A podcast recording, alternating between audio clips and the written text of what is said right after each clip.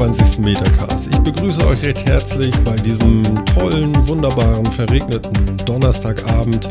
Wollen wir auch für euch heute wieder eine tolle Sendung machen und deswegen bin ich Gott sei Dank auch nicht alleine und begrüße einmal den Jan. Moin Martin. Moin mein Lieber und ich begrüße einmal den Phil. Moin ihr zwei. Na, ja, wir sind zwei und zus zu, zusammen sind wir Droh. Na? Ja. Was hat die Woche gebracht? Ich frage das ja jede Woche. Viel. Viel. viel Regen oder viel Erkenntnis? Sowohl als auch. Erkenntnis Weil- bisher relativ wenig bei mir. Ehrlich? Ich glaube, das, das mit dem Regen ist ja irgendwie so ein nordisches Phänomen. Also ich bin ja gebürtig aus dem Süden und immer wenn ich mit meinen Eltern telefoniere, so die letzten Wochen, hier ist alles verdorrt, es wächst kaum mehr was, die Bauern haben die Hälfte ihrer Ernte abgeschrieben. Das kann man sich hier so gar nicht vorstellen. Ach, wirklich, so ist Die, das. die freuen sich da unten über jedes Quäntchen Regen, was da auftritt. Und jedes Mal, wenn ich anrufe, kriege ich immer nur zu hören, na, habt ihr schon wieder Wasser? Ich hätte was Mhm. abzugeben sonst. Ja, ja, dachte ich mir auch immer. Finde ich ja total verschärft, dass die da gar kein Wasser haben. Oh. Also, mittlerweile hat sich in den letzten Wochen auch schon wieder reguliert, aber gerade so Sommer, Spätsommer, was wir hatten, da hatten die wirklich Probleme im Süden Deutschlands. Hm. Tja. Ich mir jetzt gerade mal hier das Wetterradar an von heute. Aber das stimmt. Da ist tatsächlich nicht so viel da unten. ja, Bayern Phil, so aktuell. Äh, Ach, herrlich. Ja, ich, äh, ich, ich habe überlegt, ähm, ich habe vor anderthalb, zwei Stunden, da habe ich mit einem alten Kollegen telefoniert und der war erbost. Und das möchte ich hier einmal kurz mit euch besprechen, vielleicht auch länger. Wir gucken mal, was dabei rauskommt. Ähm, für unsere Zuhörer, das ist jetzt mal ein bisschen anders. Und zwar hat er mich angerufen, mein Kollege, und meinte so, Martin, ich bin stinksauer. Er hat einen zwölfjährigen Jungen. Und er muss heute ähm, zum Elternabend. Und er erzählte mir so Sachen wie, ähm, jetzt muss mein Sohn ein Smartphone haben, damit er in der richtigen WhatsApp-Gruppe ist, damit er dann endlich mal äh, auch weiß, wann der Unterricht ausfällt oder welche Stunden verschoben werden oder welcher Lehrer krank ist und, und, und, und, und. Und äh, ja, er sieht das nun äh, nicht ganz ein, dass ein Zwölfjähriger überhaupt ein Smartphone haben muss. Das ist dann auch noch so ein, so ein Aspekt. Und warum brauchen die Computer und müssen da rumdaddeln? Und das ist doch so und so alles doof, Martin. Und ja, und ähm, ich will das alles nicht. Und die schicken sich da nur Scheiß. Und das ist alles nur das Letzte. Und jetzt lasse ich euch beide da mit meinem Regen stehen und frage mal so, was denkt ihr? Also ihr habt nun keine Kinder, das ist klar. Ich habe nun einen, aber der ist nun auch noch nicht so alt. Und äh, für mich interessant wäre jetzt mal zu hören, so hat der Mann recht? Kann man ihm helfen? Soll man ihm helfen? Gibt es Hilfe? Ähm, soll man die Schule verärgern? ja, also, ich muss, sagen, also, von welchem Alter reden wir denn eigentlich so ungefähr? Zwölf. Ja, Mhm. ist natürlich schon, also kann verstehen, wenn man sagt, ich will nicht, dass mein Kind da ein Smartphone hat oder zumindest so unge, unkontrolliert oder so, ich weiß nicht. Also prinzipiell finde ich es erstmal gut, dass eine Schule sich anscheinend Gedanken macht, hm, wie erreiche ich denn meine Leute heutzutage und, und sich da Gedanken macht und zu einem En- Entschluss kommt, neue Medien zu verwenden. Das finde ich ja erstmal nicht schlecht. Mhm. Ähm, ob das jetzt das Richtige ist, hm, äh, da muss ich mal drüber nachdenken. Also ich, ich finde das, ich finde das witzig, jetzt wo du es gerade erwähnt hast, habe ich natürlich mich auch etwas äh, schlau gemacht im Netz und gerade festgestellt, dass das Kultusministerium aus Baden-Württemberg Mhm. genau zu diesem Thema eine Informationsblattseite, wie auch immer, verfasst hat, wo sie so über das Ganze ein bisschen berichten und wofür ist das da, was kann man damit tun und den Schlusssatz des Mediums, also auf deine Frage hin, kann man ihm helfen, dieser Schlusssatz, den finde ich sehr treffend. Zusammenfassend ist festzustellen, dass eine dienstliche Nutzung von WhatsApp an Schulen aus datenschutzrechtlichen Gründen unzulässig ist. Und dann geht das Ganze weiter. Ich finde das ganz witzig, dass in Baden-Württemberg anscheinend äh, die Kultusabteilung sagt, das ist unzulässig und hier wollen sie es jetzt probieren. Also auch irgendwie so ein bisschen mit zweierlei Maß. Nee, die probieren das nicht, die machen das schon. Und das Problem ist eben, dass er jetzt ausgeschlossen ist. Also äh, mein Kollege sagt einfach nur, jetzt sitze ich da und ich habe keine Möglichkeit, irgendwas mitzukriegen. Ich schicke mein Kind da in die Schule und der häng- hängt irgendwie zwei Stunden auf dem Schulhof rum, weil der keinen Unterricht hat. Und es gibt keinen Ausgleich für diese WhatsApp-Gruppe für mich, um irgendwie informiert zu werden. Also ich, ich erinnere mich, dass es früher sowas wie, äh, ich nenne es mal Telefonlawine gab. Mhm. Ja. Und jetzt bist du einfach nicht mehr dabei. Und es, äh, so, wenn ich ihn richtig verstanden habe, ist es so gemeint auch, dass äh, das Kind, bitteschön, ein WhatsApp haben soll, also ein Smartphone. Mhm. Ne? So, und äh, also sehr interessant für dich hier dein Auszug. Also, das muss ich jetzt mal ganz ehrlich sagen. Das ist. Äh, Das mal kurz ergoogelt und gesehen, dass Baden-Württemberg sich da einfach äh, offiziell dagegen entschieden hat Ja. und hier wird's gemacht. Das ist sehr amüsant. Also, für, für, ist vielleicht nochmal interessant, dass jetzt auch nochmal, äh, gibt es sowas auch für Schleswig-Holstein? Macht das jetzt jedes Bundesland für sich, weil das wieder so Länderhoheit ist und so? Ja, Kultusministerium ist ja ein Landes, ist ja eine Landessache. Also von daher, das wird wahrscheinlich jedes Bundesland dann irgendwie für sich bewerten, ähm, in dem Umfeld zumindest. Aber ja, gut, also dass man die Eltern natürlich ausschließt, ist wahrscheinlich ein Problem. Definitiv. Und ich sehe auch ein, dass es ein Problem ist, man nimmt den Eltern ja so ein bisschen die Entscheidung aus der Hand, ähm, ob Kinder jetzt ein Smartphone haben dürfen und wie sie das nutzen sollen oder nicht. Ähm, Ja, da- das ist natürlich gemein. Also, weil du kannst auch, man muss auch ganz ehrlich sagen, weißt du, du kannst das Kind jetzt ja auch nicht von der Kommunikation ausschließen.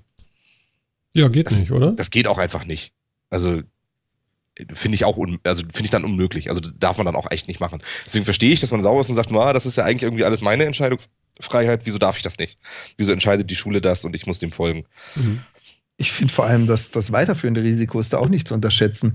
Äh, ja, Kinder werden irgendwann mal an diese Technologie herangeführt. Irgendwann besitzt jeder mal ein Smartphone. Irgendwann fängt jeder mal an den WhatsApp-Gruppen. Aber wenn die Schule schon quasi WhatsApp verpflichtend macht, damit man teilnehmen kann und Informationen erhalten, das ist die Funktionalität von WhatsApp, äh, dass ich dann Gruppen beitreten kann. Und das kann ich auch nicht verhindern. Mhm. Das heißt, als Elternteil wäre es für mich eine Möglichkeit gewesen zu sagen, pass auf, auf deinem Smartphone, den Account, den besitze ich, ich besitze das Passwort, ich bestimme, welche Apps du da drauf hast. Das ist nochmal so eine gewisse Art der Kontrolle, die ich habe, um sicherzustellen, was mein Kind darf und was nicht.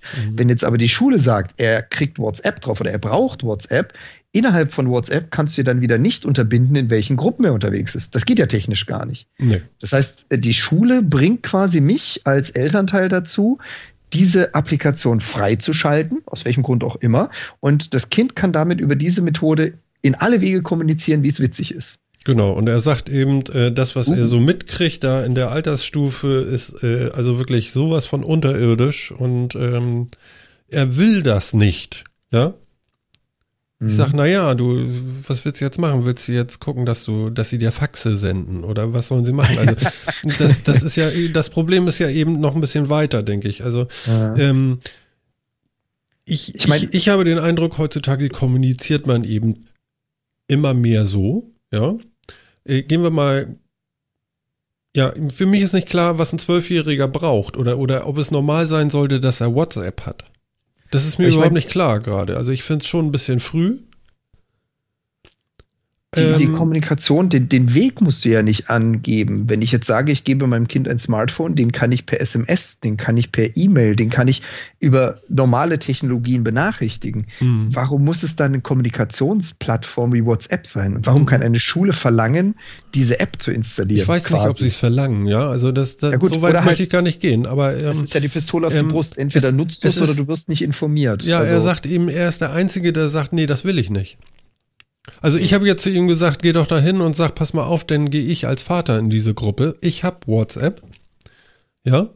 Mhm. Und dann muss ich das eben machen, weil für mich ist das die logische Konsequenz. Wenn er sagt, ich möchte nicht, dass mein Kind so ein Gerät hat, ja, und so, ein- so, so ein WhatsApp da benutzt, dann möchte ich bitte ähm, das selber benutzen und zumindest informiert sein. Ja. So, und dann muss er das eben für sein Kind klären. Auf der anderen Seite denke ich auch, Mensch, ab wann soll denn das Kind ja, ich weiß das nicht, ähm, mit diesem Medium Internet, Smartphone, Computer so mal so im normalen Leben Berührung bekommen. Ich finde das, also ich habe immer das Gefühl, man überhöht immer so durch Entzug so eine Sachen und machen die, macht die viel interessanter. Also ich weiß Also es ich nicht. find- also es ist also ja dann kein normales Gut mehr oder so. Nee, also ich, also ich, erstmal, ich finde WhatsApp erstmal nicht schlimm. Ehrlich gesagt finde ich, Zwölfjährige, ich kann verstehen, wenn man heute sagt, Zwölfjährige äh, kommunizieren viel und die kommunizieren heute über WhatsApp. Das machen die, das finde ich eigentlich auch erstmal nicht schlimm. Also Mhm. muss ich ehrlich sagen, ich, ja, ich vermute, ich würde es meinem Kind auch erlauben. Ähm, äh, ich finde, ich, ich, äh, was, ich, was ich problematisch finde halt, ist halt, dass man die Leute wirklich dazu zwingt, ähm, denen das zu geben. Weil äh, jetzt, dass der Vater in der Gruppe ist, bringt auch echt null. Ja, jetzt ist das Kind in der Schule und ähm, die es ist große Pause irgendwie und die sechste Stunde fällt aus und alle kriegen das in ihre WhatsApp-Gruppe, nur das Kind nicht. Ja, super geil. Ist uncool, das darf ne? sich dann so richtig schön als Außenseiter fühlen. Das ist ja noch schlimmer. Also es ist tatsächlich, wenn das die Ansage ist von der Schule, dann kommt man da meines Erachtens nicht drum rum, dem Kind auch ein Handy in die Hand zu drücken mit WhatsApp. Also ich Ja. sag mal, selbst wenn es nicht die Ansage ist, aber das Praktischste, um etwas zu organisieren, ja. Ähm, also es muss ja nicht unbedingt nur jetzt heißen, so die Schule befiehlt, sondern irgendwie hat man in diesem Klassenverband vielleicht oder, oder wie auch immer einfach mal gesagt, so okay, dann nehmen wir WhatsApp, das ist am einfachsten. Das, das muss die Schule ja auch nicht befehlen. Genau. Aber du kannst das Kind doch nicht als einziges Kind der Klasse nicht an dieser Kommunikation teilhaben lassen. Ja, damit habe ich nicht. eben auch Bauchschmerzen so ein bisschen. Also das geht man gar kann, nicht. Kann, man kann das doch nicht so outstanding sehen. Nein, Also das- und das, das ist alles selbst Mist und dann daddelt der den ganzen Tag mit diesem Ding rum und, und spielt und nur Schrott und der soll draußen nee. im Matsch buddeln und so. Ich finde das ja, Ja, alles sehr löblich und, und äh, ich finde das auch alles sehr toll, aber ja, mir ist nicht klar, ab wann muss man denn nun mal sagen, so, äh, diese Welt gibt's eben auch oder muss man das überhaupt nicht und einfach sagen, okay, wenn du 18 bist, dann kriegst du ein Smartphone. Nee, also ich finde. Wo fängst du denn an, wo hört's auf? ich bin ganz klar Ja. der Meinung, also in, in diesem konkreten Falle jetzt muss das Kind ein Smartphone kriegen und an dieser Kommunikation teilnehmen. Weil das dauert doch nicht lange, dann, dann, äh, dann sind die Leute, wenn die jetzt plötzlich mehr Kinder dann ein Smartphone kriegen, die verabreden sich jetzt über WhatsApp, da werden Dinge ausgetauscht und sonst wie. Und das Kind wirst du davon komplett ausschließen. Ja, also ich meine, so als, als Analogie zu, äh, zu der Zeit, als ich da in der Schule war, ist dann ja so, ähm, da gab es dann auch immer so in der Klasse zwei, drei Leute, die die Daily Soap nicht gucken durften. Und Mhm. darüber wurde geredet auf dem Schulhof. Und das waren immer Außenseiter. Na klar. Das ist doch scheiße, weil die Eltern fanden, nee, zu viel Fernsehen und diesen hirnverbrannten Scheiß sowieso nicht. Haben recht, ist hirnverbrannter Scheiß. Aber ist scheißegal. Das ist, die, das ist ein Sozialisierungsmedium für die, für die Kinder. Daran müssen die, daran müssen die teilnehmen. Ja, aber das ist doch Dreck. Wieso? Ja, ich, ich argumentiere jetzt gerade mal so, Ja, ja. Äh, wie ich es erlebt habe.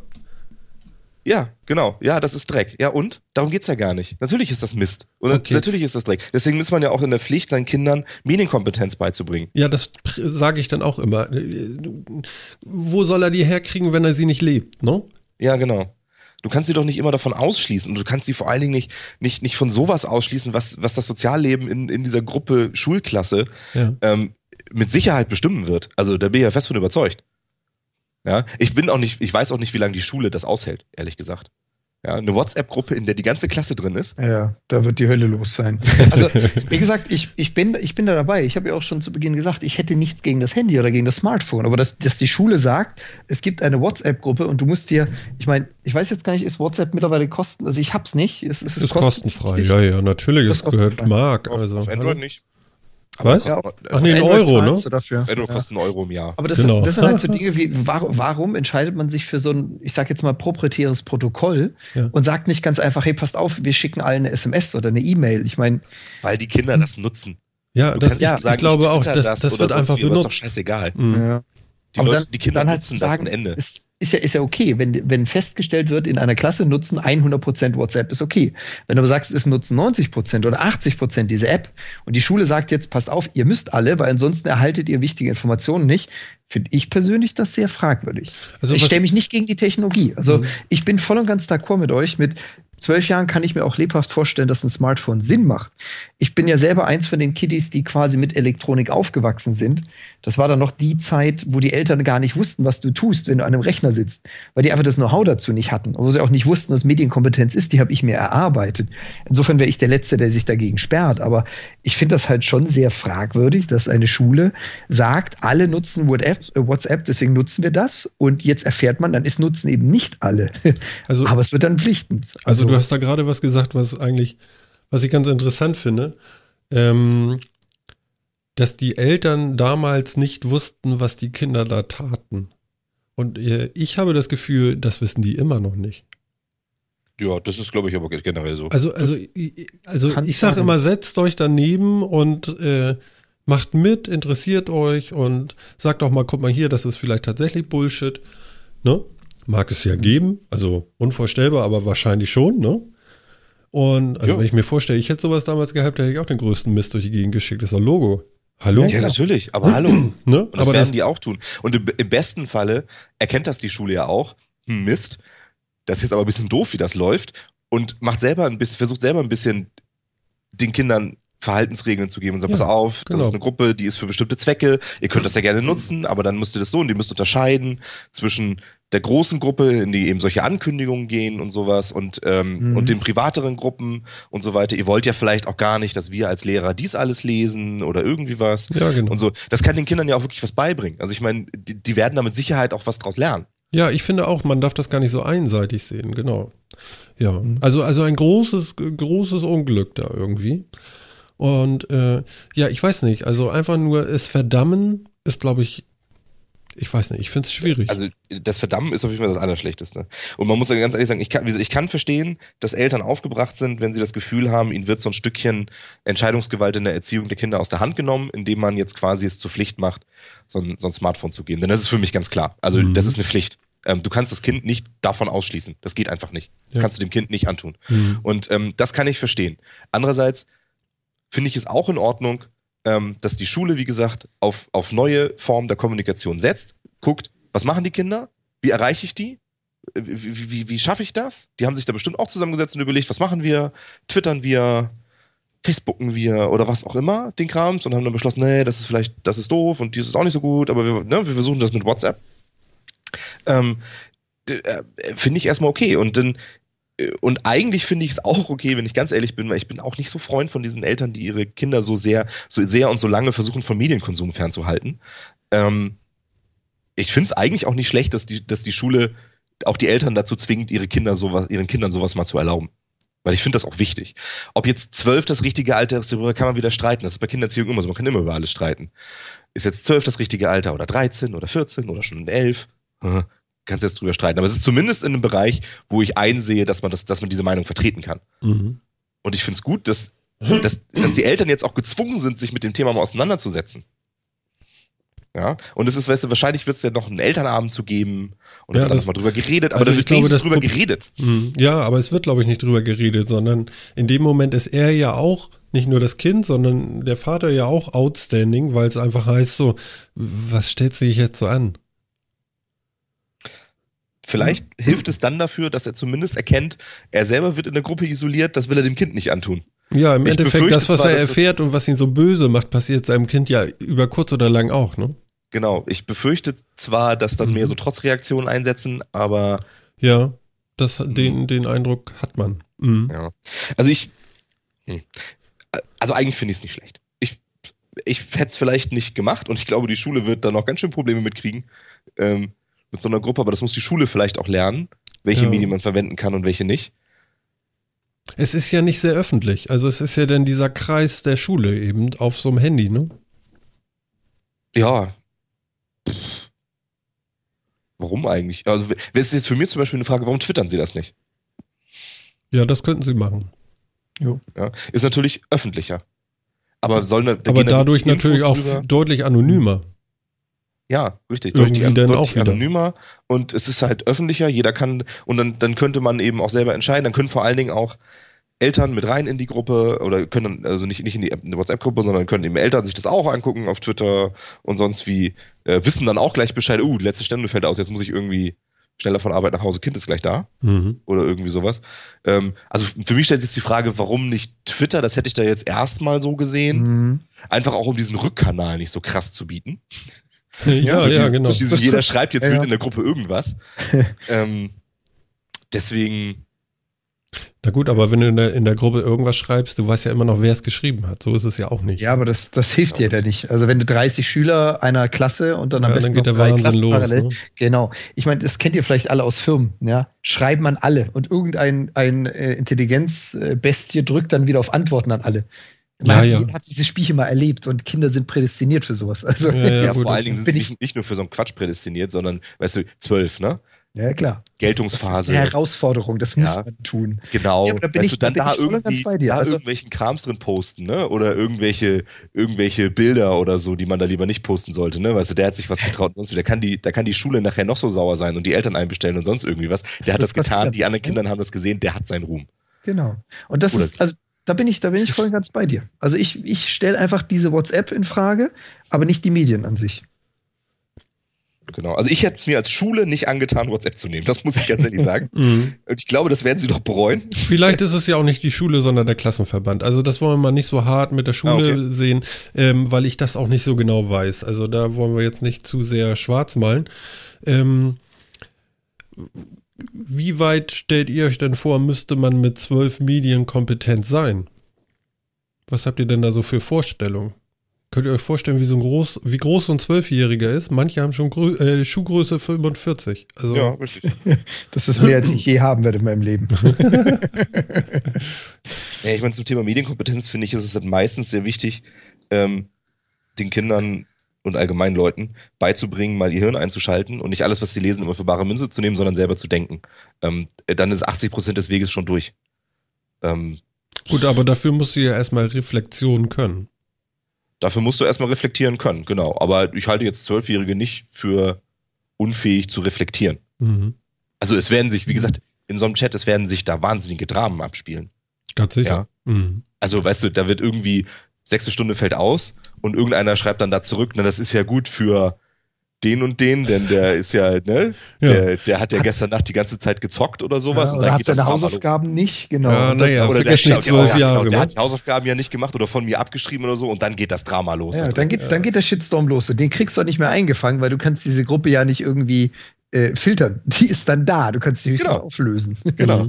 Mhm. Ja. Und aber das ist eben, das müssen, das müssen die Kinder dann ja auch lernen, dass da sowas passiert. Und sie müssen auch lernen, dass sie das da reinschreiben und dass das auch Konsequenzen hat und dass das andere lesen und so weiter. Das sind doch alles Sachen, die muss man lernen. Und äh, das ist, äh, das ist in der ganzen Zeit und auch noch für die nächsten Jahre, wenn das da einer reinschreibt, ist das ein persönlicher Affront, das ist quasi eine Kriegserklärung und das wird dementsprechend verfolgt.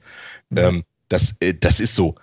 Ähm, aber äh, da- das wird, das ist ja auch in, in anderen Sachen nicht anders. Also das ist ja, das, also ich glaube auch nicht, dass ich jetzt in WhatsApp ähm, gerade das ist vielleicht gar nicht so schlecht, da das eben so ein Klassenverband ist und die in WhatsApp schreiben, die kennen sich alle untereinander. Man hat nicht diese enorme Anonymität des Internets. Das heißt, ähm, man kann ja nicht schreiben, was, äh, was man will, sondern das ist den wahrscheinlich den Kindern ja wahrscheinlich auch bewusst, dass das irgendjemand liest und wer das liest und dass das äh, dass das dann Konsequenzen hat. Man ist nicht so super anonym wie jetzt irgendwie auf dem Internetportal oder sowas. Mhm.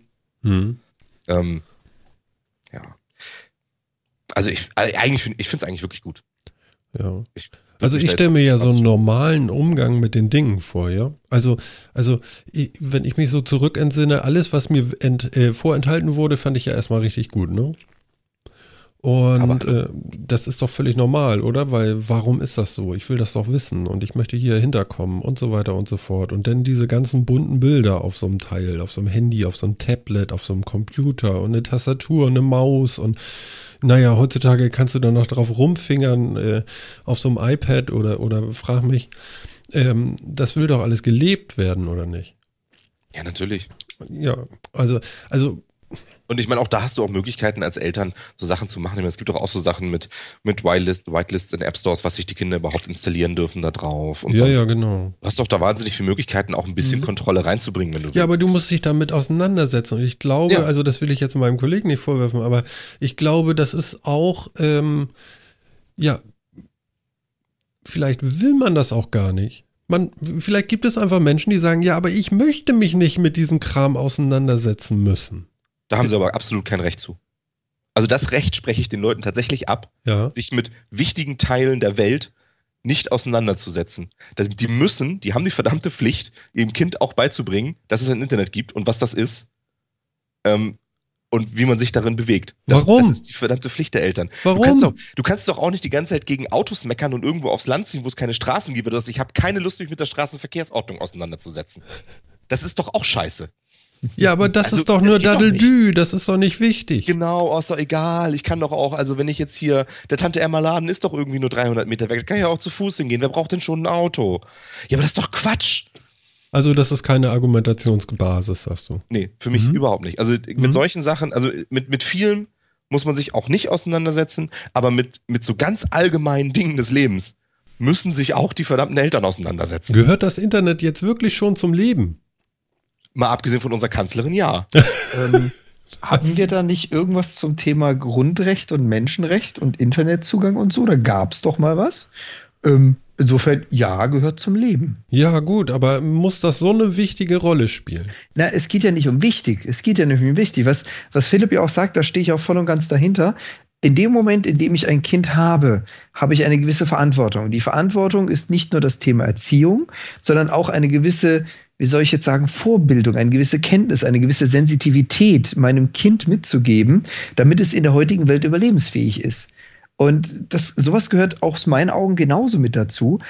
Ja, es gibt heute Berufe, die kann man komplett ohne das Internet machen. Und es gibt auch äh, Glaubenszweige oder Bereiche, ob es jetzt die Amish sind oder was auch immer, die werden es in ihrem Leben nicht haben.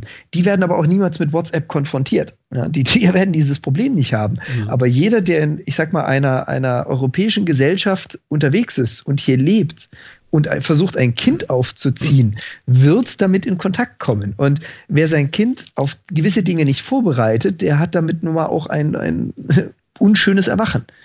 Es ist ja genauso wie, irgendwann muss ich mich mit meinem Kind mit dem Thema Sexualität beschäftigen.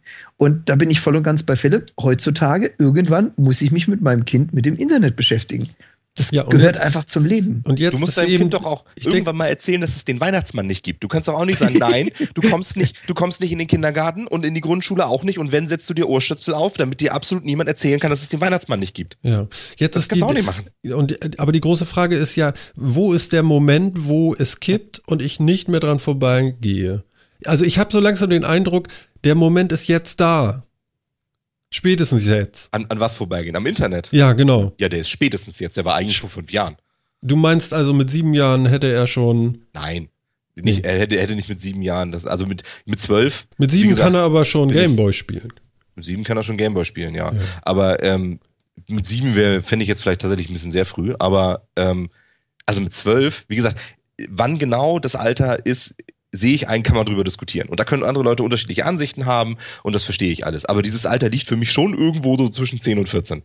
Also ich habe ja so das Gefühl, so in dem Moment, wo jemand einigermaßen lesen kann, was auf so einem Rechner steht an Text.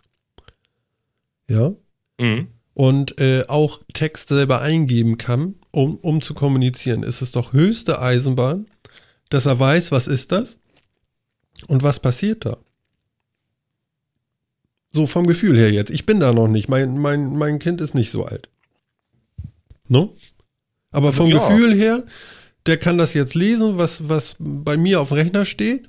So, und was passiert denn da? Und ich will auch mal tippen. Ne? Ja, genau. So. Und, und spätestens dann fängt man doch schon an, würde ich jetzt denken, würde ich jetzt nicht Nein sagen, ja, dann mach doch mal, guck mal, was passiert. Ne?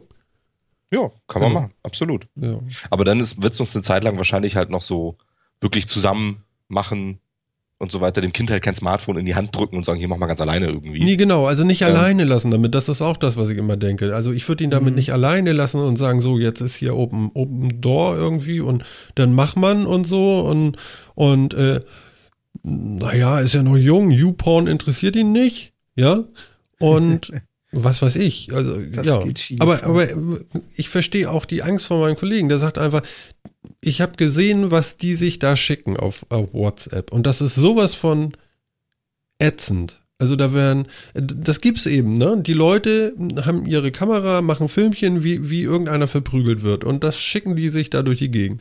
Und das macht den wahnsinnig. Das kann ich verstehen. So, und wie damit umgehen? Mit Verbot.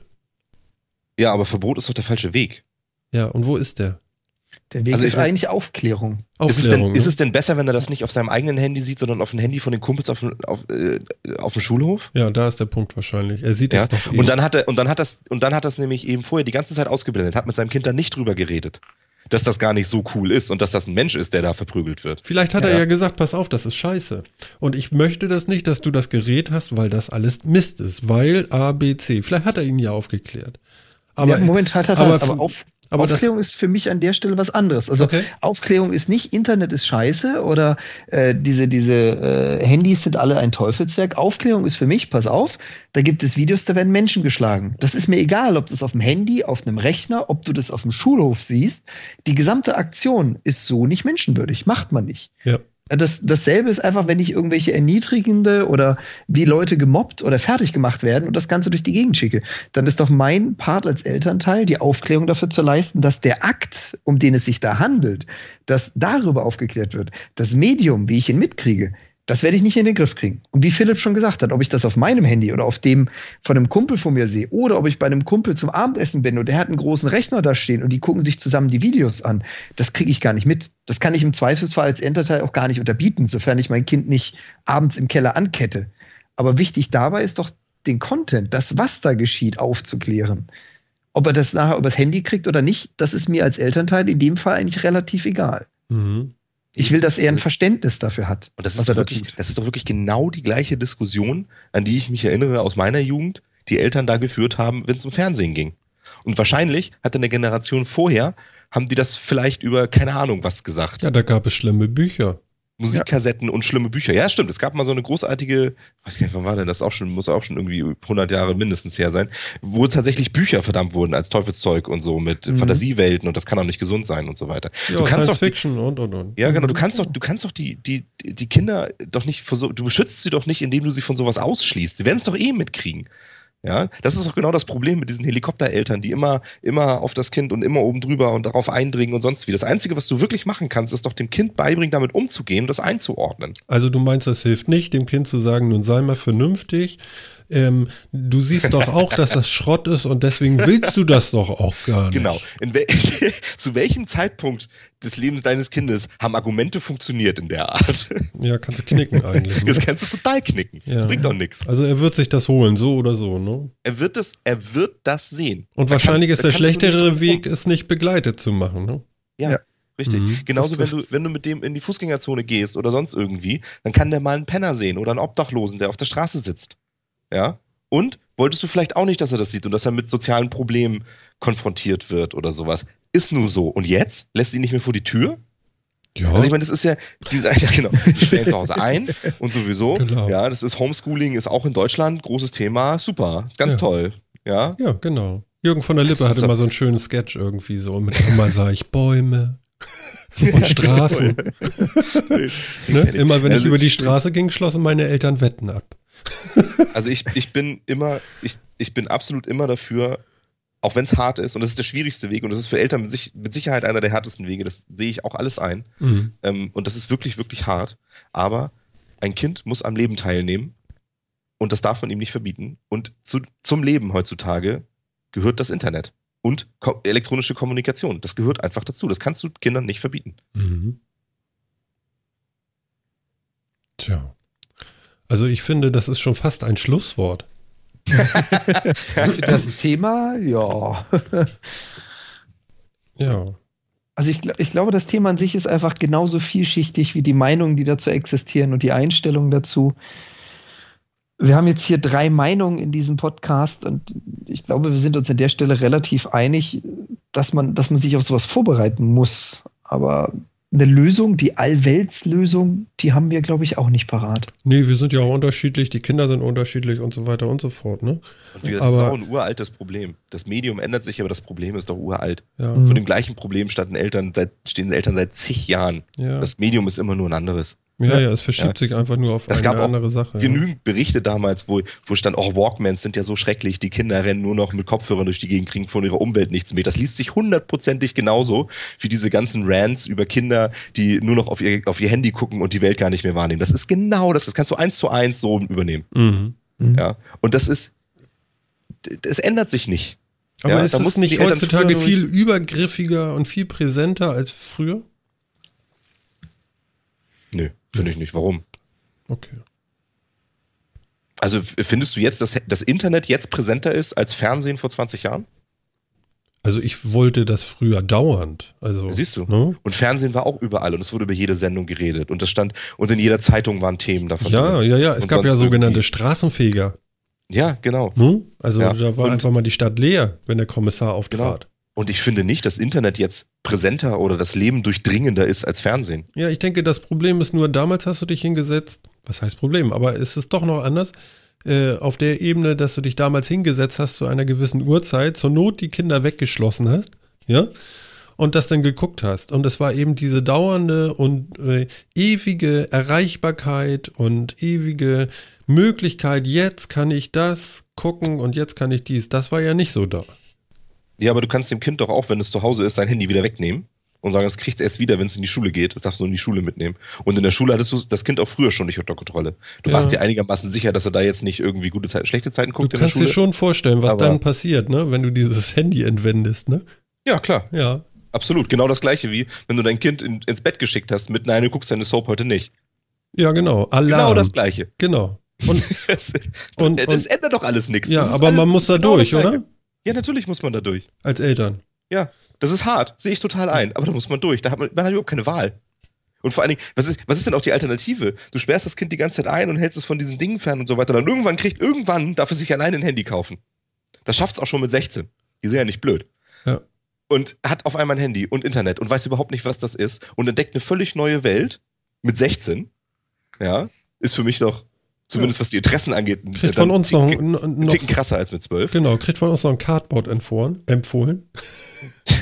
Ja, genau. und, ähm, und, und macht dann darin alles Mögliche, weil mit ihm da ja nie drüber geredet wurde, das gar nicht weiß, was das ist oder sonst wie. Das war immer so dieser heilige Gral, den andere ganz toll fanden.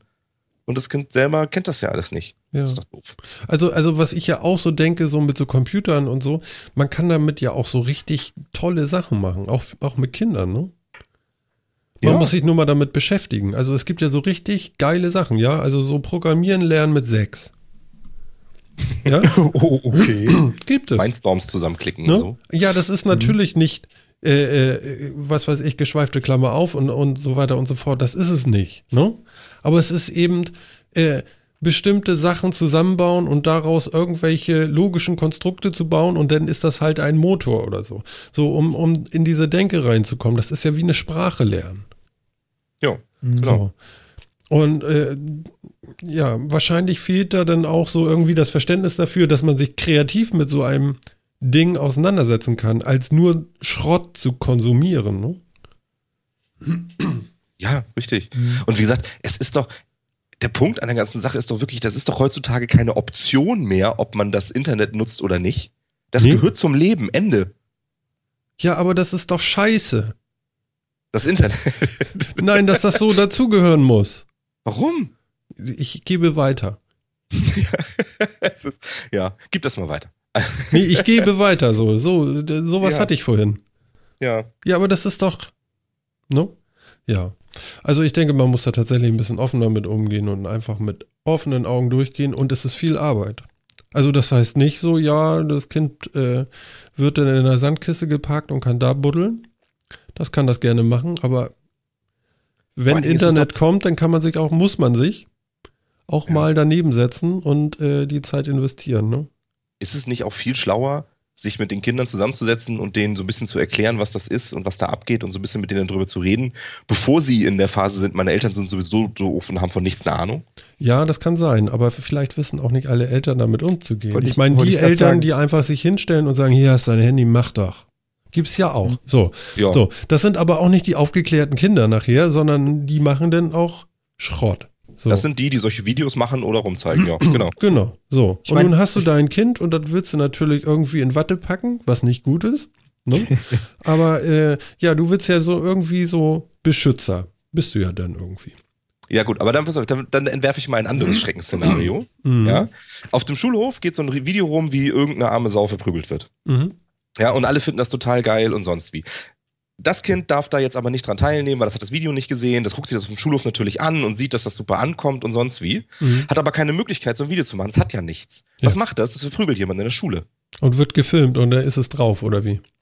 Ja, ist ja egal, ob es gefilmt wird oder nicht, aber das will diesen, das will daran teilhaben, an dieser ganzen Diskussion. Es kann sich das aber nicht angucken und für sich sagen, die arme Sau und aber gut, alle lachen, da lache ich mit. Ja, Mhm. ich meine, es sind Kinder. Das ist, die Ja. versuchen ihren Platz in der Gesellschaft zu finden, so funktioniert das nun mal. Mhm. ähm, sondern das geht los, da wo, da wo die Leute sind und wir denen auch, mit, auch mitgeben, ich bin so cool wie dieser Typ im Video, der da jemanden verprügelt und verprügeln jemanden auf dem Schulhof. Ist das jetzt besser? Tja. Also ich meine, das bringt doch alles nichts. Also man muss sich damit auseinandersetzen und man kann nicht sagen, es ist nicht da. Ja. Das Ich- ist, glaube also ich, ich- das, was wir daraus gelernt haben nach 40 Minuten.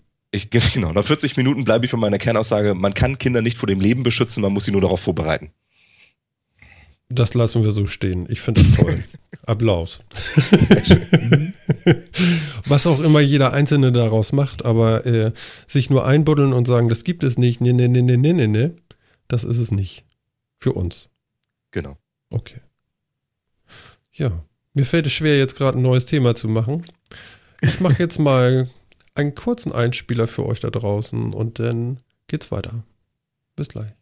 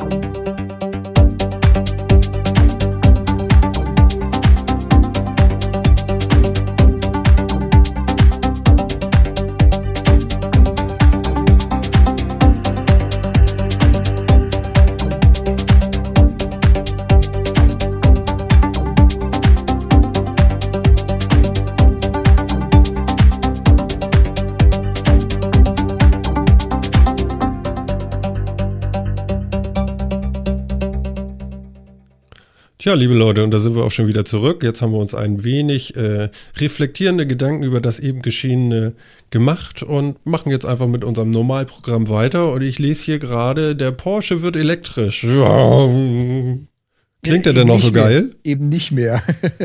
Den hörst du ja dann nicht mehr kommen. Wie?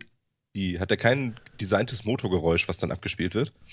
Das kann ich mir noch vorstellen. Aber von Haus aus macht er erstmal kein Geräusch. Also dieses an der Ampel stehen und beim Gaspedal spielen, eher nicht. Ach so.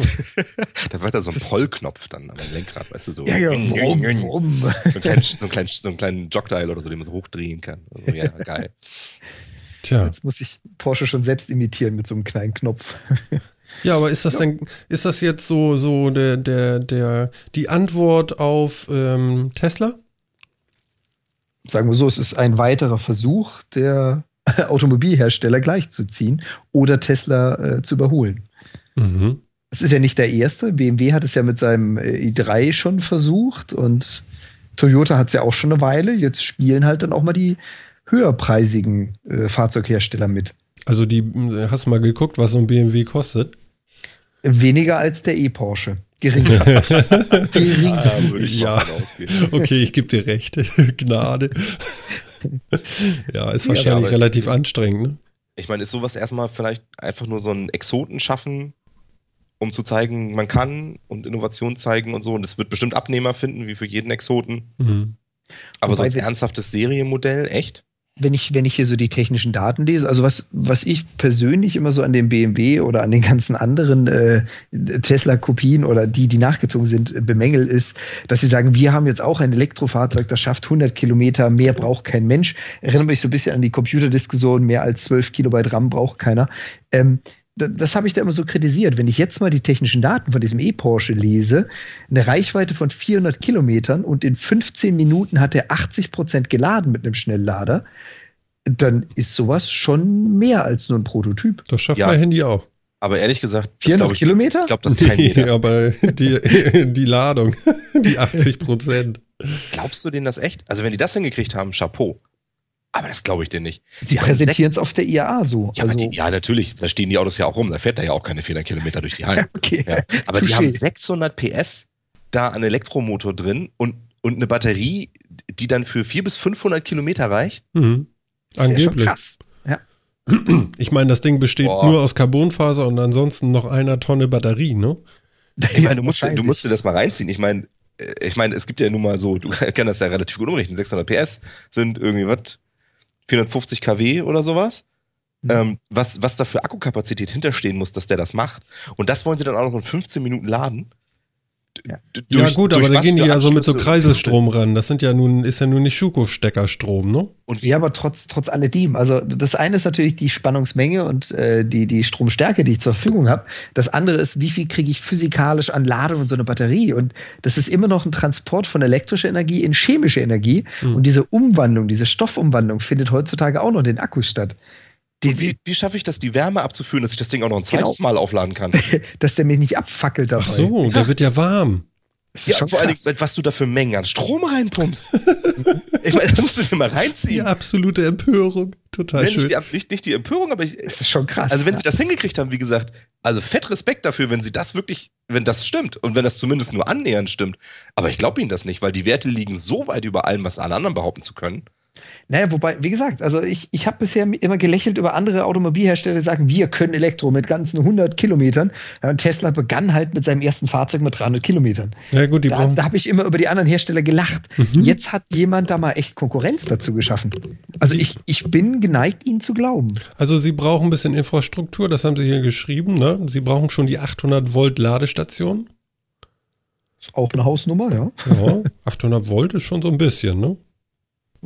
Das ist schon ein bisschen, aber gut, ja, finde ich erstmal okay. Mhm. Ähm, also das ist jetzt nicht so, also, ich meine, du, du, wirst natürlich wahrscheinlich ein Problem haben, irgendwie sowas zu finden. Das ist ja nur allgemein so ein bisschen das Problem mit, mit Elektroautos, dass man ja erstmal Ladestationen finden muss irgendwie, wenn sie nicht mhm. zu Hause sind. Wobei mit einer Reichweite von irgendwie 500, 400 bis 500 Kilometern muss man es ja auch nicht, kann man es ja auch zu Hause laden. Also im Normalfall zumindest. Mhm. mhm.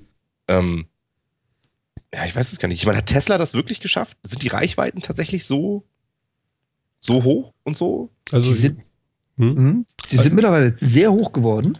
Dazu kommt, dass mittlerweile ja Tesla ähm, ein Austausch-Akku-Pack für seine ersten Modelle angeboten hat, also für diese Modell S, die sie damals rausgebracht haben, wo du, okay, du legst nochmal äh, einen Kleinwagen drauf an Preis, aber wo du einfach mal das anderthalbfache an Reichweite in dein altes Fahrzeug nachbauen kannst, quasi nachrüsten.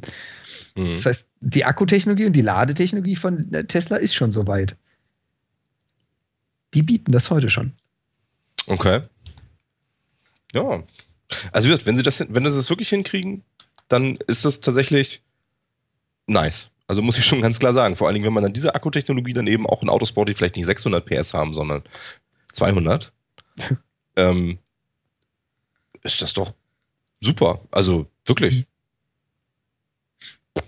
Ich bin, ich bin gespannt, ob das tatsächlich, wie viel davon am Ende übrig bleibt. Ich meine, bei allem anderen lügen die Hersteller ja auch, wo sie können. Also ich meine, der, Verbra der Verbrauch irgendwie, der angegeben wird, ist ja auch meistens eher ja, im Labor. Schön, schön gerechnet. Also ja, genau. der, der, wird ja auch nicht irgendwo gemessen, sondern der wird ja irgendwie berechnet und hm. aber, vielleicht, aber ja, vielleicht ist der Antrieb aber auch total langweilig.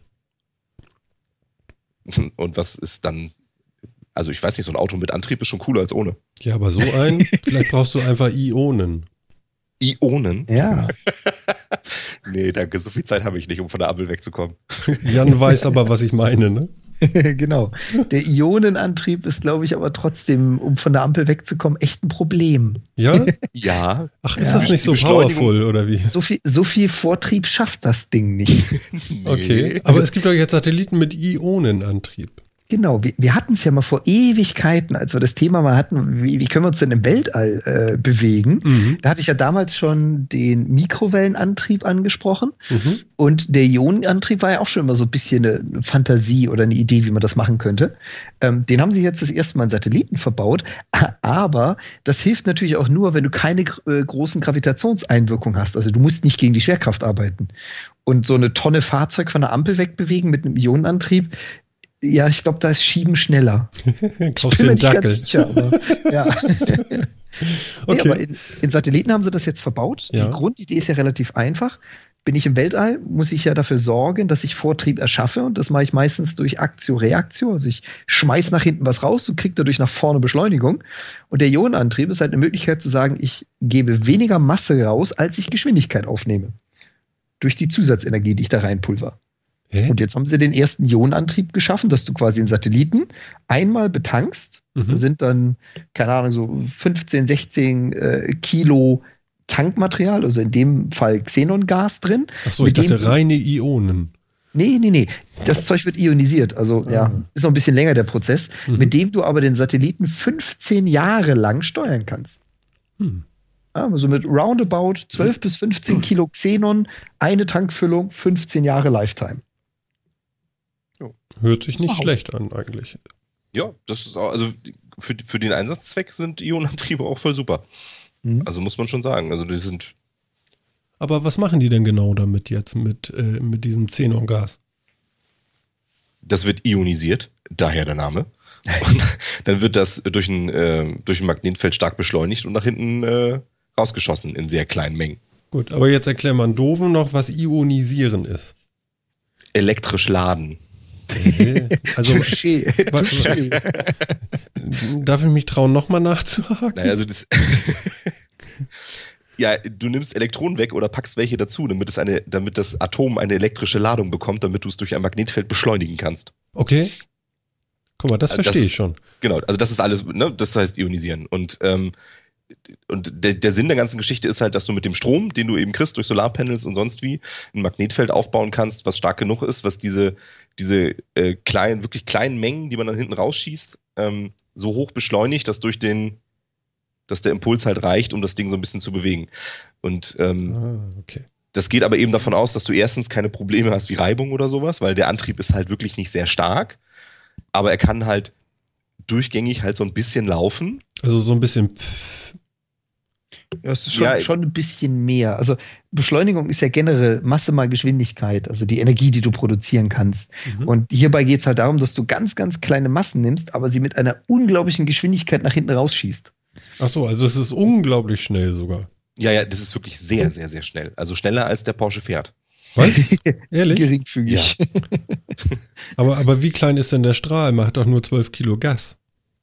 Der ist minimal. Das, Das, ist, das ist wirklich, das sind wirklich minimalste Mengen, Mhm. aber dafür halt ähm, wird halt kontinuierlich immer so ein bisschen was daraus geschossen halt, was dann eben reicht, um die Bahn zu halten. Du machst das eben nicht mehr so wie früher, dass du irgendwie in Zyklen einmal halt so einen Pff Antrieb gibst, wie man Mhm. das irgendwie kennt, spätestens aus Moonraker oder sowas, No. ähm, sondern du, du lässt den halt konstant immer so ein ganz klein bisschen wieder beschleunigen oder die Bahn anheben oder sowas. ich denke gerade ähm, an Apollo 13 damit, mit, wie heißt er noch? Wilson? Ja, mein Ja. Problem. Ne? Also mit dem, was die in der ersten Sekunde des Starts rausgehauen haben an, an Treibstoff. Ja, das war viel. Das Äh, war ja auf der Erde. Nee, nee, das ist klar. Aber die haben ja diese Kapsel noch irgendwie gerichtet damals und da war ja auch immer so. Ja, genau. Und da geht Und das so. halt immer so über kleine, über so kleine Bursts, wo wirklich so ein, wo das dann eben so gemacht wird. Und in diesem Falle sind die Mengen halt noch viel, viel, viel kleiner. Mhm. Dafür kannst du die halt quasi kontinuierlich immer so ein bisschen da eben so rausbringen. Genauso wie so ein Satellit halt irgendwie kontinuierlich so ein bisschen an Höhe verliert, Mhm. kannst du ihm kontinuierlich wieder ein bisschen Geschwindigkeit geben, dass er wieder Höhe gewinnt. Ähm, und den halt so wirklich konstanter auf einer Bahn halten und das mit relativ wenig Masse, die du hochbringst. Dafür mit viel Energie, die du ja aber durch Solarpanels relativ gut und günstig produzieren kannst. Mhm. Genau. Okay. Ist halt eine ziemlich effiziente Methode, um im Weltall, wo du sehr, sehr wenig Reibungsverluste hast, ähm, Energie in Antrieb umzuwandeln.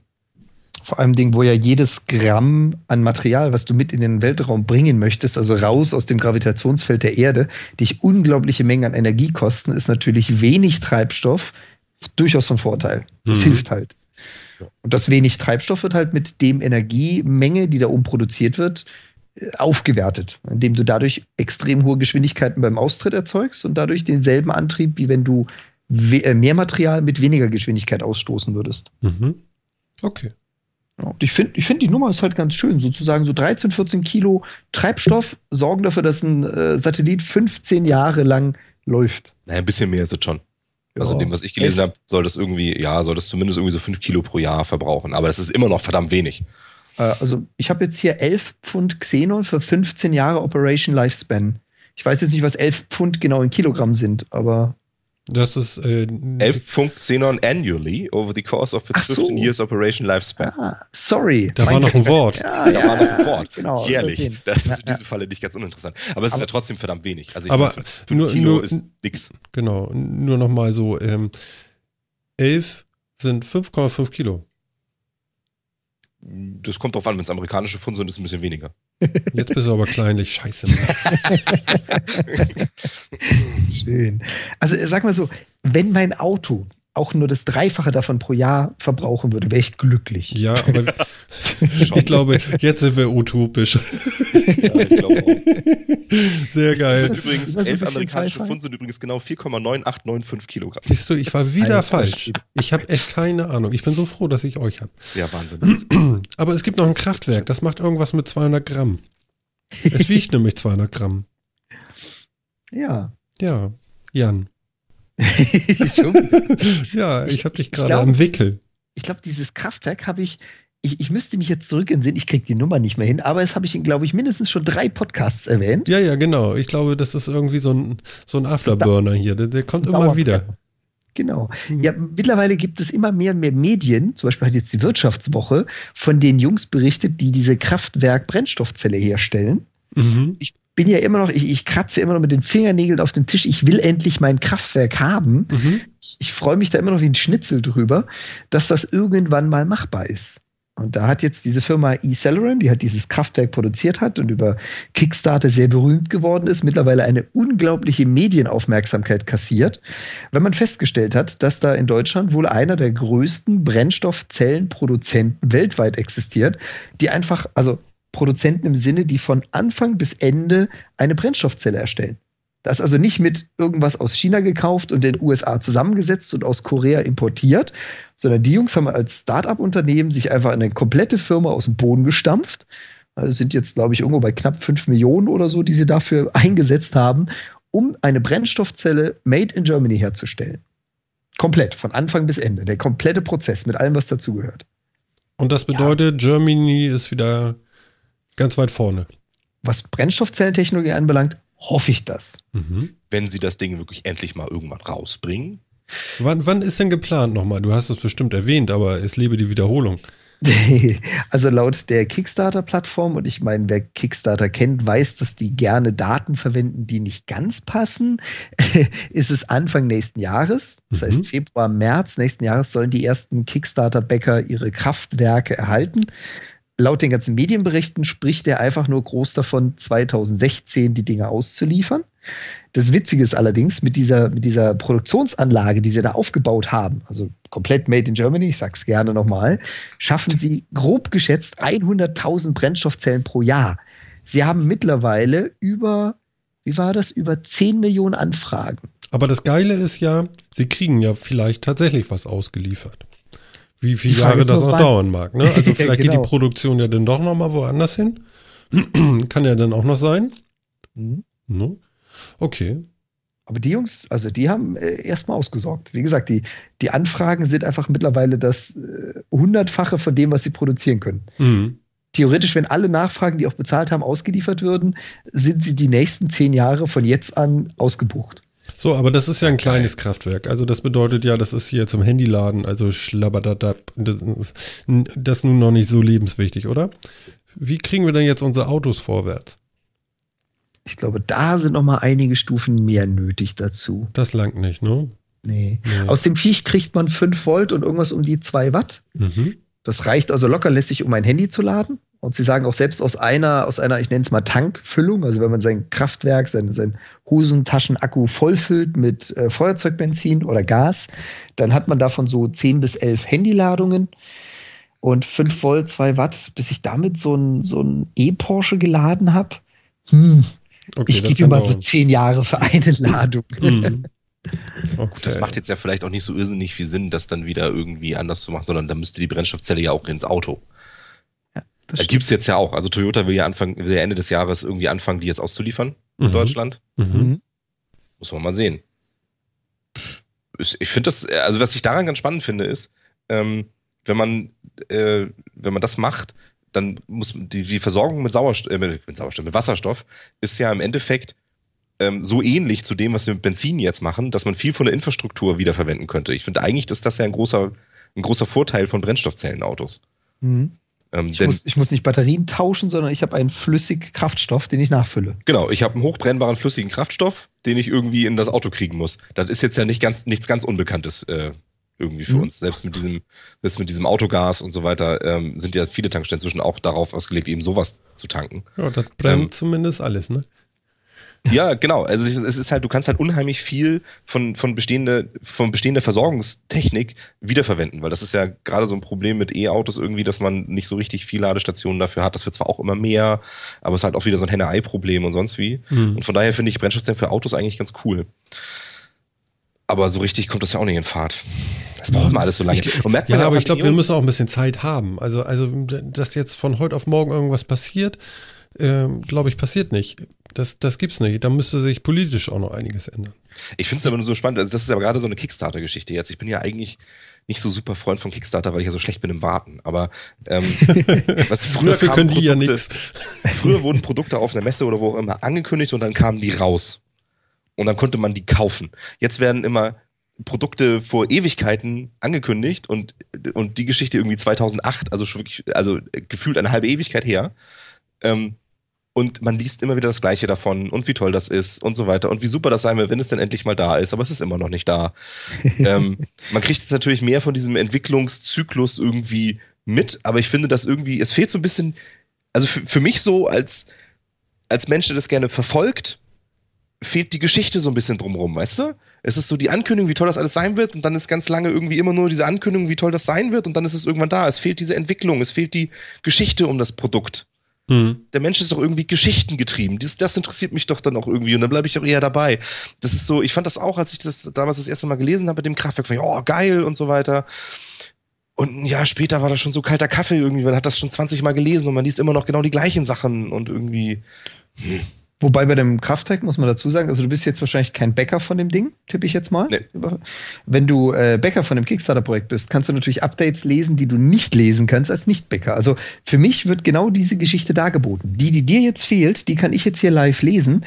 Und das ist ja das, was die Jungs genau richtig gemacht haben. Im Gegensatz zu vielen anderen, und da gebe ich dir recht, das ist so eine, so eine Schwäche von Kickstarter Geniale Idee will ich jetzt haben, ich gebe dir jetzt Kohle. Nach einem Jahr habe ich es wieder vergessen. Was war das nochmal? Nach drei Jahren höre ich, oh, verzögert sich. Nach fünf Jahren, oh, ihr habt es jetzt auch rausgebracht. Ja, da bin ich voll und ganz bei dir. Aber mhm. gerade bei, bei dem äh, Kraftwerk ist es so, dass die Jungs einmal monatlich mal, teilweise sogar mehrmals monatlich geschrieben haben, passt auf, wir haben uns ein neues Gerät zugelegt. Das ist ein Hochtemperaturofen. Wir haben uns ein neues Gerät zugelegt. Das ist ein Ionisierer. Und die erklären auch, was sie damit tun und wo der in der Fertigungsstraße sitzt. Machen ein kurzes Video, quasi so ein, so ein Unboxing eines zwei Millionen teuren äh, Produktionsroboters äh, und erklären das. Und da das bist du wirklich cool. mit drin. Da erlebst du die Story mit. Und das finde ich, haben die Jungs genau richtig gemacht. Das ist dann tatsächlich gut. Ja, das, das muss ich sagen, weil das ist echt was, das finde ich sonst ganz schlimm. Das siehst du halt leider als Nicht-Bäcker an dem Ding natürlich nicht. Und da gebe ich dir recht. Geht einmal durch die Medien, alle hören das Wort Kraftwerk, das war's. Fünf Monate später wieder durch die Medien, die gibt es übrigens immer noch. Und sie haben so und so viele Millionen. Das war's. Genau, und eigentlich hat sich nichts geändert, denn das Produkt ist immer noch genau das gleiche. Und genau. äh, das liest man dann so alle halbe Jahr mal wieder und denkt man ja, oh, ja, super. Hm genau da, genau da unterscheiden sich halt Kickstarter-Projekte im Sinne von, gib mir mal Kohle, ich habe eine Idee von Kickstarter-Projekten, ich habe eine Idee, einen Businessplan, einen Umsetzungsplan und ich lasse euch daran teilhaben. Aber ist denn nicht das eigentliche Thema eigentlich, dass, ähm, dass Sachen einfach zu, ja, die Sachen dauern euch also zu lange, bis sie rauskommen? Das ist generell so. Aber dann wäre es ja. ja. besser gewesen, eigentlich, man arbeitet denn an solchen tollen, weltbewegenden Erfindungen eben nicht über Kickstarter, sondern solange man nur kann, im Stillen und Verborgenen und ist dann im richtigen Moment da.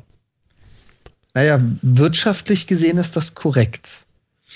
Wenn wir jetzt aber so vom, vom wissenschaftlichen aussehen, sind eigentlich Dinge, bei denen im Stillen und Verborgenen daran gearbeitet wird, und die dann irgendwann mal aus, äh, aus dem Erdloch gekrochen kommen, meistens immer das Problem, dass sie entweder fehlerhaft sind, weil da haben halt zwei Genies dran gearbeitet, aber nicht drüber nachgedacht, wie 200 Idioten das benutzen werden. oder, oder du hast halt etwas, ich meine, das ist das beste Beispiel damals die Erfindung der Glühbirne, die einfach fast gleich, zeitgleich an zwei Orten erfunden wurde. Oder du hast halt jeder in seinem Löchlein entwickelt, etwas kommt raus, die Revolution. Drei Tage später, ich habe die Revolution, du hast das gleiche wie ich. Tja, was also, für ein Wunder, ne? Der eine bringt ein äh, Apple TV raus und der nächste macht ein Update für sein Amazon, für seine Amazon Box, ne? Ja, komisch, wie das so aufeinander fällt. Ja, ne? das ist also auch, das haut mich das, jedes Mal aus der Wäsche. Das passiert halt bei dem im Stillen produzieren. Ja, ja, genau. Ja. Ja, also den richtigen Weg gibt's dann nicht, ne? Also, Nee, ich- also ich kann von Google Glass zum Beispiel, habe ich heute, glaube ich, auch irgendwie wieder das gelesen, das wird jetzt umbenannt und ein anderes Team macht das oder irgendwie sowas. Ähm, nicht, dass ich jetzt noch genauer drauf eingehen will, aber, aber irgendwie so, ja, okay, weg, schnipp. Ja, das Mhm. ist so lame. Also ich finde das Produkt schon nicht gut. Ja, das ist, das ist es irgendwie nicht. Ja, das, weiß nicht, komme ich nicht so ganz drauf klar. Ich will nicht so eine Brille tragen. Wer will denn so eine Brille tragen? Ja, aber das, weißt du, das ist, Google Glass ist da genauso ein Beispiel dafür. Genauso wie auch die Oculus Rift oder sonst wie, weißt du, das ist alles so, so Krams. Wenn man das entdeckt, findet man das erst vielleicht erstmal cool und findet das Konzept irgendwie cool. Gut, du mit der Glass jetzt nicht, aber so prinzipiell ähm, findet man dann sowas irgendwie cool und dann tut sich so gefühlt Ewigkeiten nichts. Ja, eben, Das, Jahre. das ist, ja, genau. Jahre das tut macht so ein und Produkt doch tot schon, eigentlich. Genau, das, wenn das Produkt rauskommt, ist es eigentlich schon gefühlt kalter Kaffee. Ja, auch wenn es halt- denn immer noch neu ist, ist es Mhm. trotzdem Man hat lame, einfach oder? Genau. schon zehnmal davon gehört. Das ist Genau. nichts Neues in dem Sinne. Ja, und das ist echt so ein Problem aus diesen ganzen Crowdfunding-Geschichten jetzt, dass die Firmen so ein bisschen auch in den Griff kriegen müssen oder die Leute, die das machen wollen. Mhm. Weil ich glaube, dass, dass das ein ganz großer Nachteil ist an diesen ganzen Geschichten. Mhm. Und mir geht's, im Prinzip geht's mir genauso wie dir. Also ich, ich bin begeisterter Kickstarter-User. Ich durfte, glaube ich, mittlerweile weit über 30 äh, gebackte Projekte sein. Oh ähm, aber mir geht's aber genau gleich. Ja? Ich fange an, guck mir dieses Ding an. Oh, geil, haben will. Ja, in dem Moment sage ich, jawohl, ich gebe dir Geld dafür, ich, drück, ich suche mir das Pledge-Level aus und ab dafür. Ähm, dann hält diese Euphorie eine Zeit lang. Dann gibt's die ersten zwei, drei Updates und jawohl, ich freue mich riesig. Ja, und irgendwann verliert man das Ding wieder. Und irgendwann Ja. schaust du mal in deine Kickstarter-Historie rein. Oh, ja, die gibt's ja auch noch. Verdammt, habe ich ja nichts mehr gehört. Sind wir, denn beim, Genau. Au- sind wir denn beim autonom fahrenden Auto auch schon fast so weit? Gefühlt? Wie geht's euch?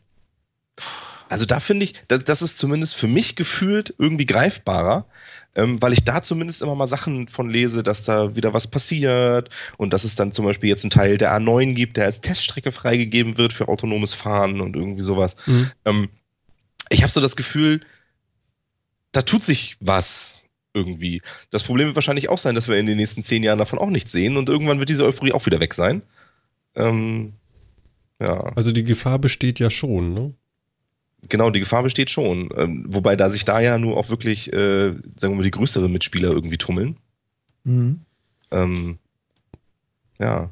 Aber da, da haben wir natürlich auch noch ein ganz anderes Problem. Das ist ja, das ist ja ein, ein, wie soll ich jetzt sagen, einschneidender Eingriff in äh, unsere moderne Welt. Also das ist ja etwas, was ich nicht sage, das habe ich dann on top, sondern das kommt dann einfach irgendwann mal und ersetzt etwas. Und dazu braucht es Gesetzesänderungen, dazu braucht es irgendwelche Erlaubnisse, dazu braucht es Tests. Das Ding zieht sich. Also da kann ich, da kann ich einsehen, dass das auch sehr, sehr, sehr, sehr lange braucht, bis man so etwas, wovon Leib und Leben abhängen kann. Ich meine, so ein autonom fahrendes 200 km/h schnelles Geschoss, was einen Rechenfehler hat, ist dann doch was anderes als ich habe da eine tolle Technik entdeckt, aber die will ich jetzt haben und ich höre nie wieder davon. Mhm. Mhm. Also Ja. Gerade bei Definitiv. autonomen Autos verstehe ich, dass es so lange dauert. Aber ich gebe dir recht, Martin, das ist auch so ein Dinger, das habe ich schon zehnmal gehört. Nach dem elften Mal, jo. Ja, autonom irgendwann, ne? Autos. Irgendwann ja, verliert es sich.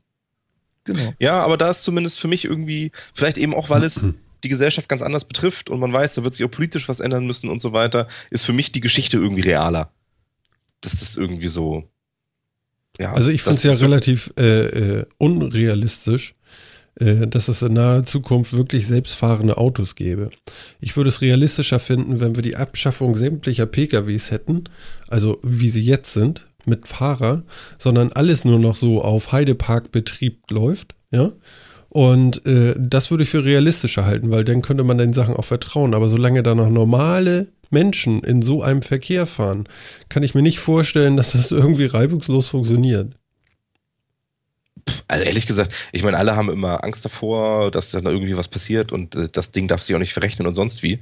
Aber äh, wir haben sonst auch normale Menschen hinter diesen Steuern und die machen jeden Tag unheimlich viel Blödsinn auf der Straße. Ja, nee, was ich denke, ist das Zusammenspiel zwischen alleinfahrenden Autos und normalen Menschen, die Autos fahren, also lenken, dass das nicht funktioniert, weil die Fehlerquelle der normale Mensch noch so zwischenhakt. Ja, aber Wenn ich du glaube, jetzt so einen ferngesteuerten Betrieb von, äh, von einfach äh, Verkehr hast, wo jedes Auto kontrollierbar ist, äh, ist das wahrscheinlich eine höhere Sicherheit, als wenn da noch normale Menschen mit ihren Autos durch die Gegend gurken. nee, das glaube ich nicht. Ich glaube, dass Nee? auch viele autonome Autos durchaus die Sicherheit erhöhen würden, weil die fahren dann eben rücksichtsvoll.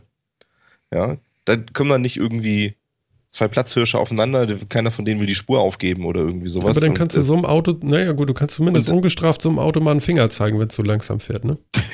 ja, genau. Und es, und es erkennt ja, dass dann irgendwie da Blödsinn passiert und reagiert auf die Situation und so weiter. Und es ist weniger Emotionen im Spiel. Also ich glaube nicht, dass es die Straßen unsicherer macht, mhm.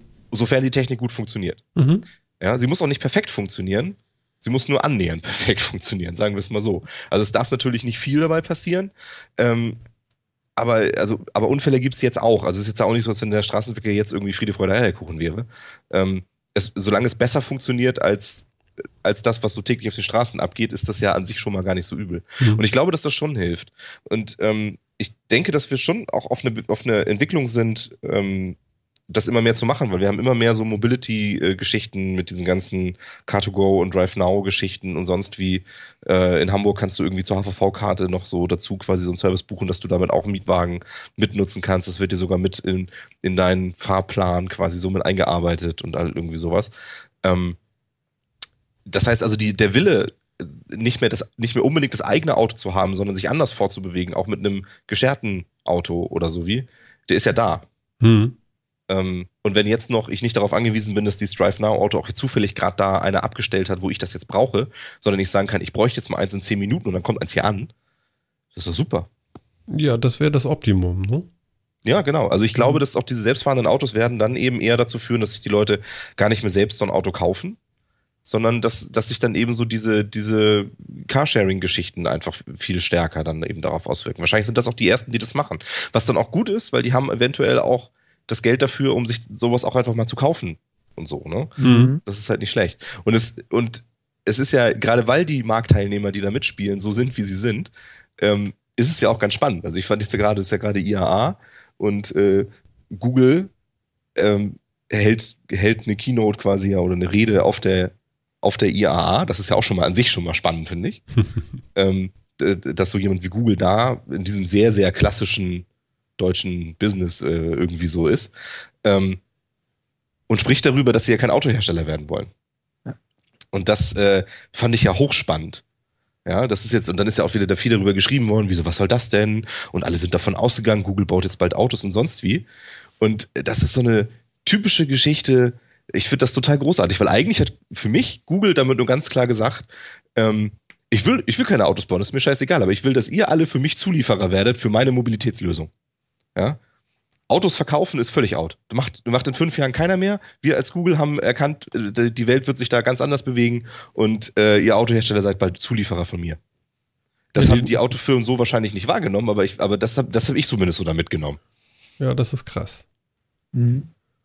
Ja, und das, das also, ist, es hat wahrscheinlich wirklich keiner, der da vor ihnen sitzenden kapiert. Das ist witziger. Wahrscheinlich, genau. Die haben wahrscheinlich ja. sich da hingesetzt und gesagt, also das ist natürlich als Mutmaßung, so doof sind die ja auch nicht, aber ähm, und haben gesagt, aha, Google will nicht und so weiter, das ist ja gut, dann haben wir den Mitplayer ja nicht mehr in unserem Feld und für mich war das eine totale Kampfansage an die Autoindustrie. Mhm. Das ist eine gute Übersetzung, das finde ich spannend. Ja, fand ich auch spannend. Also ich habe das äh, interessiert verfolgt, was da irgendwie los war. Ich finde das, finde das ganz spannend. Und so, und daran merkt man eben auch, dass auch dieses, diese, diese, diese Ware, dieses Ding, Auto, sich einfach mehr zu, auch zu einem Service entwickelt, den man dann vielleicht auch von Google einkauft. Ich brauche den Service, mich wohin zu bewegen. Ja, vielleicht äh, ähm, nimmt man mal die Emotionen raus aus diesem Autothema. Mhm. Ja, das wird in Deutschland wahrscheinlich noch eine Weile dauern. Ja, aber ich glaube, da liegt der Schlüssel, ne? Ja, vielleicht. Vielleicht. Aber es ist, aber wie gesagt, es funktioniert ja jetzt auch schon. Also diese ganzen Drive Now und Car2Go-Geschichten sind ja auch erfolgreich. Mhm. Ähm, weil es schon viele Leute gibt, die sagen, ich brauche kein eigenes Auto, ich definiere mich nicht übers Auto, ich habe andere Sachen. Ähm, ich will mich bewegen können und das auch mal in einem in einem Umfeld, wo ich eventuell was transportieren muss, wo ich keine Lust habe, das im Bus zu tun oder sowas. Ähm, und ich brauche das gelegentlich, nicht immer. Ähm, und da brauche ich kein eigenes Auto für. Das kann ich mir mit meinem Nachbarn teilen oder mit ganz vielen anderen oder so weiter. Das ist okay. Also der Wille dafür ist ja da. Die Geschäftsmodelle funktionieren jetzt schon. Mhm. Und ähm, das hat Google einfach erkannt. Und und will da anscheinend irgendwie mehr wirklich was machen, in Service Mobilität anzubieten. Und ähm, ich befürchte, dass sie da auch viel besser aufgestellt sind als so die Autohersteller. Ja, aber, aber du hast recht, das ist eine Kampfansage. Aber was für eine? Ja, ne? Ja. Also sich da hinzustellen, weißt du, seit Jahren zu forschen, immer mehr rauszubringen, was man alles an selbstfahrenden Autos macht und sich dann auf die IAA zu stellen und zu sagen, ich will kein Autohersteller werden, das ist schon geil. Vor allem, cool. Ding, vor allem Dingen aus dem Munde Google. Das ist ja jetzt nicht so, dass die Jungs nicht wüssten, was sie tun oder ja, genau. dass, sie, dass sie keine Mittel in der Hand hätten, es zu tun, wenn sie Bock drauf hätten. das ist ja noch das Schönste. Sie hätten es ja machen können. Genau. Und dieser, das ist eine, ich finde das, ich finde es wirklich so geil. Das ist so eine ganz klare, es ist mir scheißegal, was ihr macht. Ihr seid überhaupt nicht meine Konkurrenten. Ja? Ihr seid am, am Ende, am Ende kaufe ich von euch noch was, ist mir egal, aber ihr seid überhaupt keine Konkurrenten für mich. Ich mache was ganz anderes. Ich so, benutze euch. Ansage, ja, genau. Diese Ansage ist schon geil. Ja. Ich, äh, ich habe das sehr gefeiert. Doch, durchaus. Deswegen wird es auch kein Apple Car geben. Ja, im Prinzip gleiches Thema, ne? Gleiches Thema. Ja, ist total logisch. Mein Gott. Mein Gott. Da kommt ja was auf uns zu. Finde ich gut. Die Erleuchtung. Ja. ja, zeigt aber eben auch, dass, wie gesagt, diesen sehr klassischen Ingenieursumfeld Autobau in Deutschland mhm. eben auch eine New Economy Firma wie Google herkommen kann und den Markt aufmischen kann. Oder es zumindest versuchen will. Und das auch glaubhaft vermittelt, dass, es, dass sie das können. Ja. Ne? Auch das wieder, um so einen Bogen zu ganz zu Anfang zu schlagen, merkt man, wie sehr das Internet heutzutage wirklich überall ist. da kommt eine Internetfirma daher und erzählt uns, dass sie unsere deutschen Prunkstücke der Ingenieurskunst, Autofirmen, ja, äh, degradieren wird zu Zulieferern. Ja, ist doch geil. Ja, also das ist zumindest deine Interpretation. Gesagt ja, hat das so keiner. Aber ähm, ich kann der auf jeden Fall gut folgen, das muss ich schon zugeben. das kann jeder gerne anders sehen. Ne? Ja. Ähm, ich habe hier noch ein schönes Thema bei uns in der Liste gefunden. Und zwar, ja. Space Whisky schmeckt wirklich anders.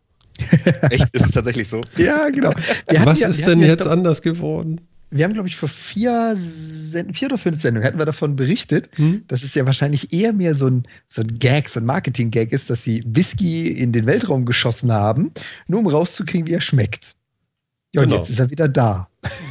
Ach, sie haben ihn jetzt zurückgeholt und jetzt schmeckt er anders? Genau, sie haben ihn jetzt zurückgeholt und sie haben ihn wohl professionellen Testern vorgesetzt und er schmeckt wirklich anders. Nein. Wahrscheinlich ist er total verstrahlt auch, ne? Von der kosmischen Strahlung und so. Das kann so, auch so ein bisschen zersetzt oder das so. Wird das vielleicht tatsächlich sein. Einfluss haben, ne? weiß man nicht. Mhm. Also ich, ich glaube, der Haupteinsatz liegt oder der Hauptunterschied lag irgendwie, ich hatte den, den Artikel auch nur überflogen, der lag irgendwie daran, dass du, wenn du Whisky erschaffst, lagerst du ihn ja. Ein wichtiger Teil der Whisky-Produktion ist die Lagerung. Und auf der Erde hast du natürlich Schwerkraft. Das heißt, dieser Whisky befindet sich in einem Holzfass und hat schon eine sehr starke chemische Wechselwirkung mit dem Holz, in dem er sich befindet. In, in No- oder Low Gravity, also da, wo du keine Schwerkraft hast, da schwebt der ja in seinem Gefäß. Ja, der berührt auch mal die Holzwand. Aber da gibt es keine wirklich starke Interaktion, weil er halt immer nur mal wieder berührt. Und das mhm. merkt man wahrscheinlich, ist jetzt mal so meine Interpretation, merkt man wahrscheinlich bei Whiskys am stärksten, weil die halt diesen Lagerprozess äh, mitmachen müssen. Mhm. Ja, Fand gut, aber und äh, der, der, wird wahrscheinlich unglaublich teuer sein, ne? Ich glaube, der ist nicht käuflich, behaupte ich jetzt mal. also, also es, es gibt ja Leute, die ihn verköstigt haben, ne? Tja. Ja, witzig. Also ich, ich, ich, ich weiß nicht, wann der erste Wein hochgeht, aber ähm, das bringen die auch noch. Ja, auf jeden Fall. Die Frage ist nur mit Weinstein, ob das Weinstein denn, äh, ob es mehr Weinstein gibt da oben. Ja, es, wird, äh, ich, äh, es ist ja wirklich interessant, dass es tatsächlich Leute machen, das zu untersuchen. Ich finde das, ja, ich find das damals ja schon lustig irgendwie. Und ähm, ich habe es auch gefeiert. Ja. Mhm. Es, ist, äh, das, ich, ich, es ist ja irgendwie, es ist so ein bisschen Spieldrang, es ist ein bisschen Publicity Stunt, steht da ja auf der Seite, ne? Ja. Mhm. it came across a little more than a publicity stunt, which admittedly it still is. Aber ich, ich finde es schon sehr witzig. Also es, es kommt wieder. Ja. Wir haben das Thema nicht nur mal kurz in den Raum geworfen, jetzt ist das Ding aus dem Raum auch wieder zurück und man hat es sogar hochoffiziell verköstigt. Finde ich cool. Ja. Das ist, ist geil, ja. Das ist schon wirklich interessant. Un Braucht man alles, ne? Unbezahlbar. So, so, würde ich das Ding jetzt mal deklarieren, weil ich glaube nicht, dass sie das irgendwo auf Ebay einstellen. Nein, das, äh, das, das Zeug wird man, wird man nirgendwo kaufen können und wird man mit Sicherheit auch nicht bezahlen können und sonst wie. Aber wie gesagt, das haben wir damals, glaube ich, auch schon gesagt in der anderen Sendung. Man treibt ja auch sonst eine ganze Menge Aufwand irgendwie, um so ein Linie Aquavit einmal über den, den, äh, den Äquator zu schippern mit Schiffen und so weiter. So ein Quatsch machen wir jetzt ja auch. Ja. Äh, schon auf der Erde. Genau. Das ist jetzt natürlich eine andere Dimension irgendwie mit Weltall, aber das zeigt zumindest, wir machen so einen Blödsinn ja für Schnaps. Genau. Warum sollten wir mit einmal vernünftig werden? Genau. Ja. Gerade bei dem Thema Alkohol. da hat Vernunft schon noch nie mitgespielt. nee, vorher nicht und nachher nicht. genau. Ja, ist das ein schöner Schlusssatz? Bei uns spielt auch keine Vernunft mit. Ja, bei uns spielt so und so nie Vernunft mit. Ja, ich würde sagen, wir, wir können für diese Woche einmal schließen und äh, werden uns nächste Woche gestärkt mit Whisky äh, wieder zu euch zurückbegeben und werden dann mal schauen, was denn äh, die aktuelle Lage ist, oder? Ja. Das ist Genau. doch ein Wort. Danach werden wir bestimmt auch die neuen Fire-Tablets und so weiter angeguckt haben und euch berichten können, was da nun wieder los ist. Amazon hat ja was Neues rausgebracht. Ja, sollten wir der Fairness halber auch erwähnen dann, ja. Ja, genau. Also, So mal als kleiner Teaser. genau. Und falls noch keiner gemerkt hat, wir haben heute nicht über Apple geredet. Ich finde, das ist eine kleine Krone wert. Stimmt. Na, ja, also liebe Leute da draußen, wunderbar, dass ihr auch wieder dieses Mal mit dabei wart und äh, ja, dieses Mal hatten wir eine ganz andere äh, Sendung mal erleben können, zumindest die erste Stunde war ja nun mal was ganz anderes. Ich hoffe, es hat euch gefallen und diskutiert mit uns gerne auf Facebook, auf Twitter, schreibt uns in unserem Blog, wir würden uns freuen, von euch zu hören. Somit schließe ich den Metacast Nummer 27 und bedanke mich einmal bei Jan. Ja, ebenfalls vielen Dank. Schöne Und- Themen. Oh, und ich bedanke mich natürlich auch bei Phil. Ja, tschüss euch beiden. Jo. Und dann bis nächste Woche, liebe Leute. Wir freuen uns auf euch. Bis dann. Ciao.